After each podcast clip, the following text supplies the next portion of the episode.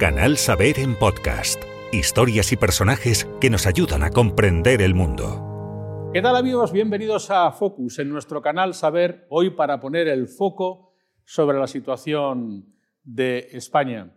Hay un poema de Tino Barriuso que dice, que viene a decir que lo que queda del mañana duerme en la palabra ayer. Y vamos a hablar con un periodista que conoce el ayer perfectamente. Tengo línea con Justino Sinovas, periodista y paisano. Hola Justino, bienvenido.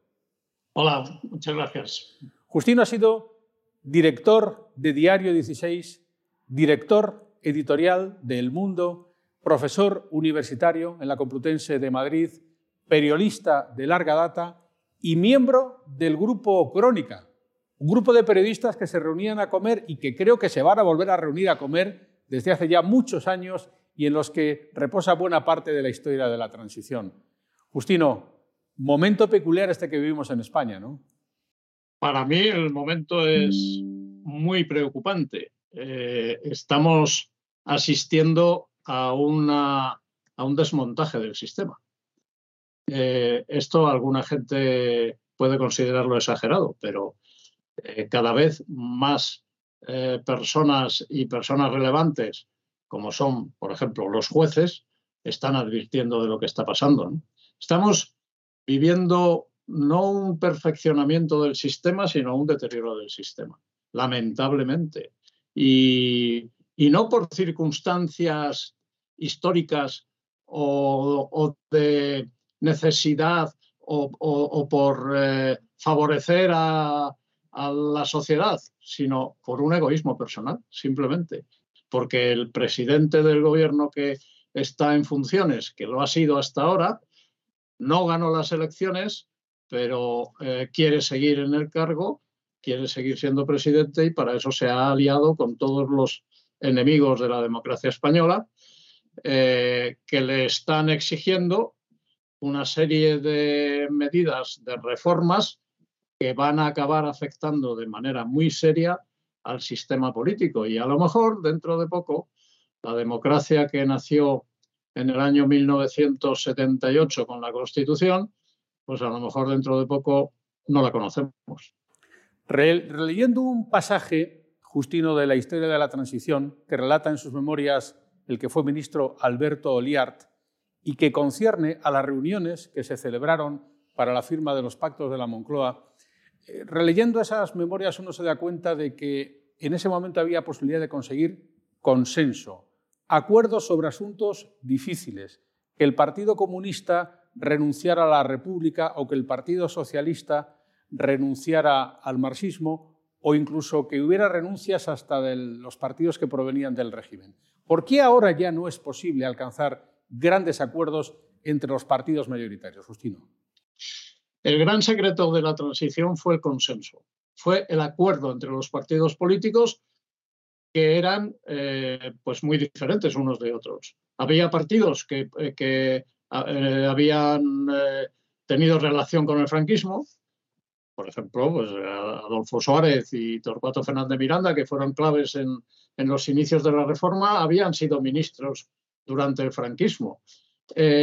había partidos que eran de izquierda, de la izquierda radical, que estaban eh, perseguidos por el franquismo y que no podían ni siquiera entrar en España, como era el Partido Comunista, y, eh, el Partido Socialista, que, bueno, eh, estaba más o menos tolerado durante aquellos años, al principio de la transición. Em, todos esos partidos llegaron al acuerdo de evolucionar para alumbrar una democracia. ¿Y cómo lo hicieron? Pues poniéndose de acuerdo. Eso era el consenso. Unos cedían unas eh, exigencias, otros cedían otras, se ponían de acuerdo en lo fundamental y de ahí nació la Constitución. Eso se ha roto ahora. Eh, el, consenso con el que nació la Constitución, que es el trámite necesario en una democracia, donde nadie tiene toda la razón ni nadie tiene toda la culpa, pues el consenso se está, eh, está, está, llegando a sus, últimas, eh, a sus últimos momentos por imposición del actual presidente en funciones del gobierno, eh, Pedro Sánchez, que ha cambiado al Partido Socialista, los viejos socialistas, bueno, viejos, que han gobernado hasta hace poco, Felipe González o Alfonso Guerra, están acusando a Pedro Sánchez de haber hecho otra cosa completamente diferente a lo que era el Partido Socialista. Cuando se habla del Partido Sanchista, efectivamente se está diciendo una verdad, porque lo que Sánchez está haciendo es sustituyendo al Partido Socialista Obrero Español por un partido personalista como el suyo. Y para eso, y para seguir en el poder, Pedro Sánchez está acabando con el consenso. Ha acabado con el consenso, porque ahora uno de sus lemas y de sus obsesiones es no gobernar con la derecha, cuando mm, derecha e izquierda han gobernado hasta ahora y, bueno, hasta que llegó Sánchez hace cinco años y no tenían serios o graves problemas para entenderse. Es una situación, repito, a mí me parece muy preocupante y que puede acabar antes de lo que esperamos, antes de lo que podamos sospechar, puede acabar con el sistema de la democracia española. Vamos a hablar eh, un poco respecto de cuál es tu parecer, Justino, eh, acerca de por qué es imposible que se produzcan estos consensos. Por ejemplo, el nivel de información de la población en España. Entre el año 2016 y el año 2020, los ingresos por circulación de prensa han caído en España un 32%. Cada vez se venden menos periódicos de papel. ¿Tú crees que la población en España está tiene el mismo grado de información ahora que hace 30, 20 o 40 años cuando empezó la transición? Pues yo creo que la población española ahora está peor informada que entonces. No porque, mm, no solo porque haya desaparecido o esté desapareciendo a gran velocidad el periódico de formato papel, que pues era el, el vehículo más informativo de que disponíamos entonces y de que seguimos disponiendo, eh, disponiendo. En realidad, el papel, leer un periódico y leerlo bien, eh, produce mucha más información, eh, ofrece mucha más información que la televisión o que la radio. Hay una crisis de la prensa, efectivamente. Hay una transformación obligada por las nuevas tecnologías, el papel está desapareciendo, pero hay una eh, posibilidad de permanencia, que es la reconversión al, online. Eh, y cosa que están haciendo los periódicos y además muchos con, con, éxito. ¿no? Eh, yo creo que la prensa, mm, tal como la conocemos, los periódicos tal como los conocemos, no van a desaparecer nunca. Mejor dicho, habría que decir, esperemos que no desaparezcan nunca, porque son un vehículo realizado con mentalidad profesional para que la gente esté informada. Cuando eso se hace así, pues se cuenta la verdad, se ofrece a la gente lo que la gente necesita saber. Eh, pero claro, en estos momentos no todos los medios de comunicación funcionan con ese esquema. Se ha producido un cambio, desde mi punto de vista, mm, trascendental en el periodismo español que eh, informó de la transición y en el periodismo español que informó de lo que pasa ahora. ¿Cuál ha sido ese cambio? Que los periodistas han cambiado, si quieres, que hemos cambiado. ¿Por qué? Porque tenemos en estos momentos muchos periodistas que no valoran suficientemente la importancia de la independencia, de la independencia personal. Y en, en la transición el conjunto de los periodistas, en su mayoría, queríamos eh, ir hacia un sistema de libertades. No desde, el, no, desde el punto de vista de un partido político, sino en general. Se veía que había un deseo en la sociedad española de evolucionar e ir a un sistema de libertades. Y los periodistas en aquel, en aquel momento, pues trabajábamos con esa perspectiva. Hoy hay muchos periodistas que están, eh, si no eh, físicamente o orgánicamente adheridos a un partido político, sí sentimentalmente. Y eso es realmente pernicioso para la información. No se puede hacer información en serio si se está al servicio de un partido político o de una idea política. El periodista tiene que olvidarse de eso. Y mm, lamentablemente en estos momentos hay muchos colegas que no solo no se han olvidado de eso, no se olvidan de eso, sino que practican una adhesión a las ideas políticas eh, extraordinariamente perniciosa para la información. Hay aquí un fenómeno, Justino, que quiero que analicemos un poco de dilución de fronteras. Vamos con la primera de ellas, la frontera que habría entre el periodismo profesional y la comunicación. El periodismo profesional tiende a buscar la verdad y la comunicación, la comunicación política, los gabinetes de prensa, etcétera, lo que tiene es a imponer su verdad. Y ahora cada vez es más menos, eh, menos diáfana esa frontera entre el periodismo y la comunicación. Y eso produce mucha confusión a veces, ¿no? Y hace que sean posibles ruedas de prensa sin preguntas, eh, comparecencias meramente de cara a la galería y, a último, una especie de periodismo declarativo que no favorece precisamente que la población tenga mejor información.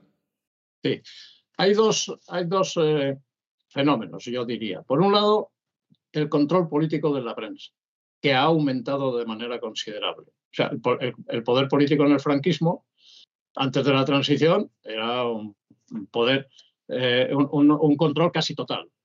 Eh, lo que hizo la transición fue implantar la libertad de expresión, abrir las, las posibilidades de informar, pero ahora, desde los últimos años, se ha vuelto al control de la información. En estos momentos, el gobierno de Pedro Sánchez controla un número elevado de medios de comunicación. Y eh, por distintos procedimientos. Y luego, por otro lado, tenemos las televisiones públicas que hay en todas las comunidades autónomas, en casi todas, que generalmente responden a criterios políticos más que periodísticos. el nivel de eh, de calidad de la información en España ha caído de manera muy sensible por culpa del renacido control político de la información.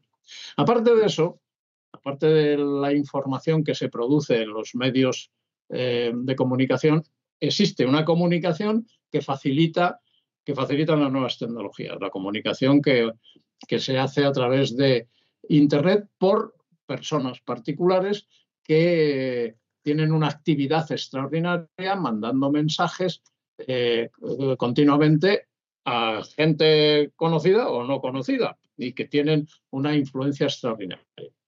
Si eh, esos mensajes, mm, si, nos fiéramos solo de esos mensajes, nuestra información sobre lo que pasa sería mínima y es mínima para quienes no tienen otro tipo de información.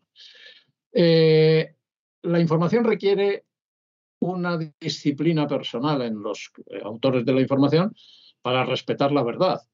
Pero claro, los que comunican espontáneamente en Internet, gracias a las facilidades tecnológicas, pues no tienen ese espíritu y, se dedican a, hacer eh, propaganda de algo, a, insidias contra alguien, a, difundir mensajes que no son especialmente o, específicamente informativos, sino de otro tipo. Todo eso perjudica la información que el ciudadano tiene derecho a tener, a, disponer. ¿La perjudica? Pues porque muchas veces esos mensajes lo que hacen es confundir y no reflejar la realidad. Voy a hablar con el miembro del Grupo Crónica, Justino Sinova, como digo, un grupo de periodistas que se han venido reuniendo durante años y años, todas las semanas, a veces muchas de ellas también con algún invitado y que conoce perfectamente todo este tránsito de la transición en España. En el año 1977, Pedro Sánchez tenía cinco años, Soraya Sánchez Santa María seis y Pablo Iglesias todavía no había nacido. Ha pasado mucho tiempo. ¿Qué distinta es aquella España informativa y política de la actual? ¿Dónde ves las diferencias sustanciales, Justino?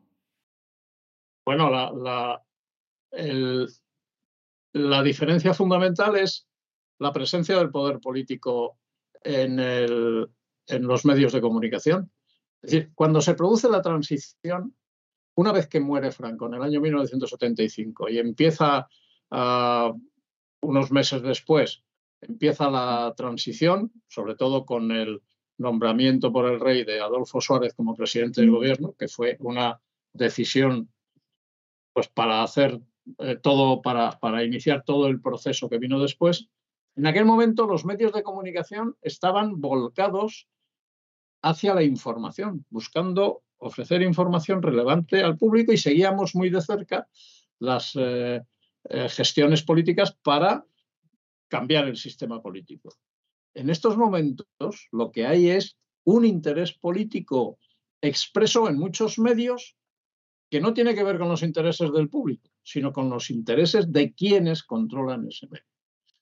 Eh, hay políticos que ejercen como supuestos periodistas que lo que hacen es simplemente una labor de, propaganda y de agitación política. Eso, repito, me parece un, un asunto muy grave, porque la calidad de la información que en general se recibe por los ciudadanos españoles es bastante deficiente, porque el, volumen de la información eh, relevante y verdadera que difunden los medios es muy bajo en comparación con otro tipo de mensajes que tratan de influir política o de otra manera, políticamente o de otra manera, en los ciudadanos. Se está produciendo, por tanto, un fenómeno que denominan los técnicos de evitación selectiva.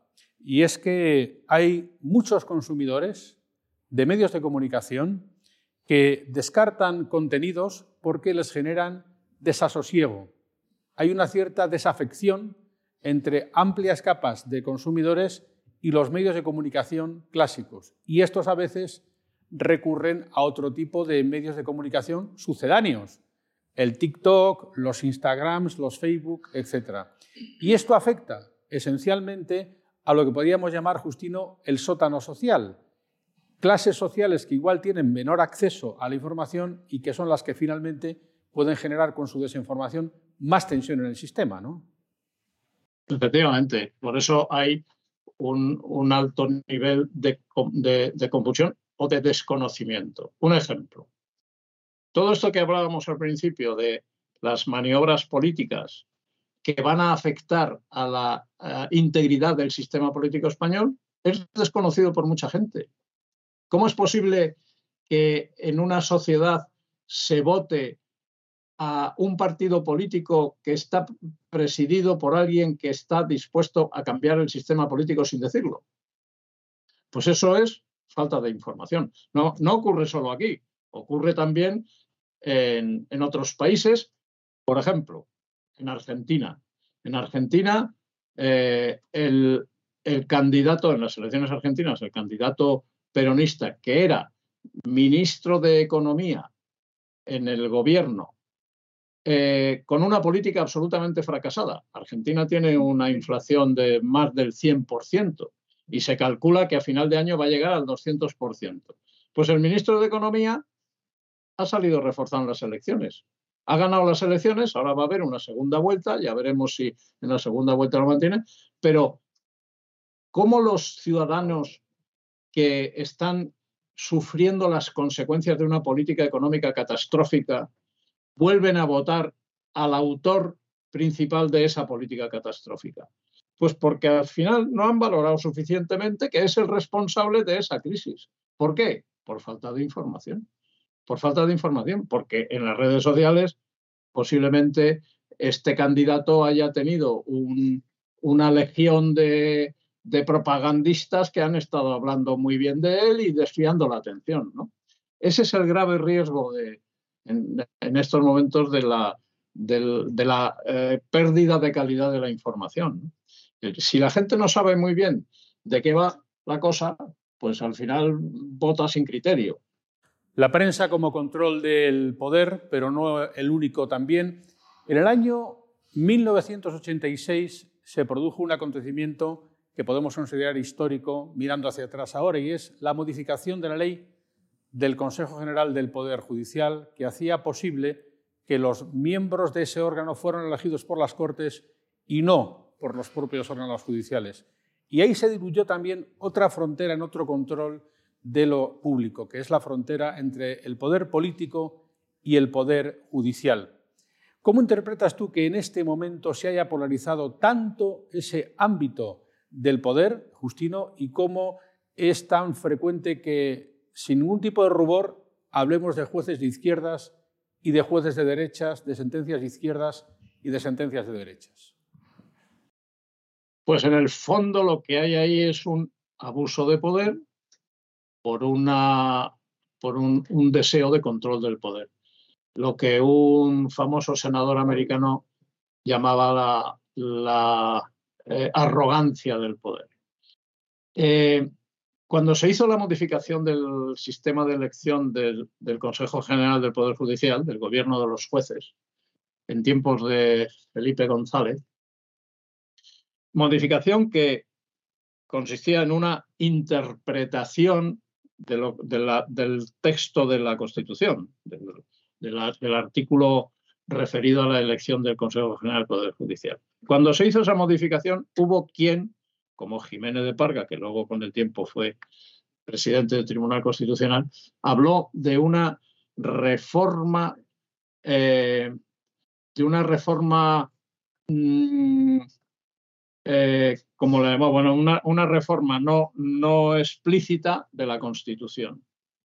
¿Por qué? Pues porque en la Constitución se dice que 12 serán elegidos por jueces y magistrados y esos 12, el, tribunal, el, gobierno de entonces eh, dijo que tenían que pasar por el Congreso. Y al pasar por el Congreso, esos miembros del Consejo del Poder Judicial fueron elegidos por los principales partidos, que se reparten la elección. Eso es una politización del órgano supremo del gobierno de los jueces. Eh, esa, eh, modificación encubierta de la Constitución fue una malísima operación que ha acabado en, un, eh, en una situación irrespirable en el Consejo del Poder Judicial. Ahora, como el Partido Popular quiere cambiar esa elección de acuerdo con las, volviendo al texto original de la Constitución y de acuerdo con las eh, instrucciones de, Bruselas y con los deseos de Bruselas, pues el, gobierno de Pedro Sánchez lo que ha hecho ha sido prohibirle realizar nombramientos hasta que se reforme. Con lo cual el Consejo del Poder Judicial y, la justicia están en una, en una quiebra eh, muy grave, porque falta gente, faltan eh, el trabajo se amontona, etcétera, etcétera. Es decir, se está rompiendo la, división de poderes, eh, que, es, que es la muerte de la democracia. Cuando eso se consume, y ahora, eh, pues con las medidas que hay para establecer una amnistía no prevista, no, no prevista en las elecciones, no explicada por, por los promotores, etcétera, etcétera, solo para favorecer a unos cuantos delincuentes, pues esa, e, esa quiebra de la división de poderes se va a consumar y en ese momento a lo mejor tenemos que entonar el requiem por la democracia española. Tú que has conocido, Justino, a la mayoría de los líderes de los últimos 40 o 50 años eh, de la política española. Eh, para ir terminando ya, ¿en qué encuentras diferencia de rasgos entre los líderes actuales y los líderes de los años 80, de los años 90? ¿Qué diferencia de liderazgo social hay en España ahora respecto de hace unos años? Hay una diferencia fundamental, que es eh, el objetivo al que eh, servir. Los políticos de la transición pensaban en la libertad del pueblo español, en la igualdad del pueblo español. Pensaban en una sociedad más próspera. Pensaban en una, eh, digamos, como dicen los liberales, en una felicidad colectiva. Esta es una frase más poética que otra cosa, pero en fin. Eh, los políticos actuales, los últimos políticos, no piensan en el pueblo, aunque parece, aunque lo digan, sino en sus propios intereses. En sus propios intereses. Lo hemos, tenido, lo hemos visto, por ejemplo, en la, en la jura de la heredera al trono en España, la princesa Leonor. Al acto no han asistido eh, partidos políticos que forman parte del gobierno de coalición y que seguirán formando parte del gobierno de coalición. No han, no han, asistido presidentes de comunidades autónomas como el de la catalana y el de la vasca, a pesar de que tienen obligación de asistir. Y ha habido una ministra del gobierno de Sánchez que no asistió, que dice que su objetivo es que no, gobierne, que no reine nunca eh, la princesa Leonor. Eso no es pensar en el pueblo español, que es, y que ha demostrado en estos días de la, de la jura de la princesa, ha demostrado que quiere un sistema estable como el que tenemos, que es la monarquía parlamentaria. Cuando los políticos se empeñan en cambiar eso desde una minoría de, políticos, de, unos partidos minoritarios, están demostrando un egoísmo político incompatible con su eh, obligación de servicio a la sociedad. Eso es lo que ha cambiado. No tiene nada que ver eh, aquellos políticos con estos. No me veo yo a, Adolfo Suárez eh, pensando como, como piensan los, los, políticos generalmente de extrema izquierda en la actualidad, porque sus objetivos son absolutamente diferentes, unos a favor de la sociedad y otros a favor de sus propios intereses particulares. No nos vendría nada mal a la España actual poner de cuando, de cuando en cuando el foco en lo que fuimos para intentar mejorar lo que somos y lo que seremos. Y la memoria de la transición en periodistas del nivel y la categoría de Justino Sinova, director de periódicos, autor de numerosísimos libros, profesor universitario y testigo de toda una época, que ha estado un rato con nosotros aquí en el canal Saber. Justino, muchísimas gracias por tu testimonio y suerte. Bueno, muchas gracias. Muchas gracias a vosotros eh, por darme esta oportunidad y espero que podamos seguir eh, en los próximos años hablando con la misma libertad que ahora. Seguro que sí, porque ya dijo el clásico que el problema no era el Minotauro, sino que el problema era el laberinto en el que estamos. Y a ustedes gracias también por acompañarnos aquí en nuestro canal Saber, ya saben, poniendo el foco en la actualidad. Gracias por escuchar Canal Saber en podcast. Tenemos muchas más historias y personajes que descubrir juntos.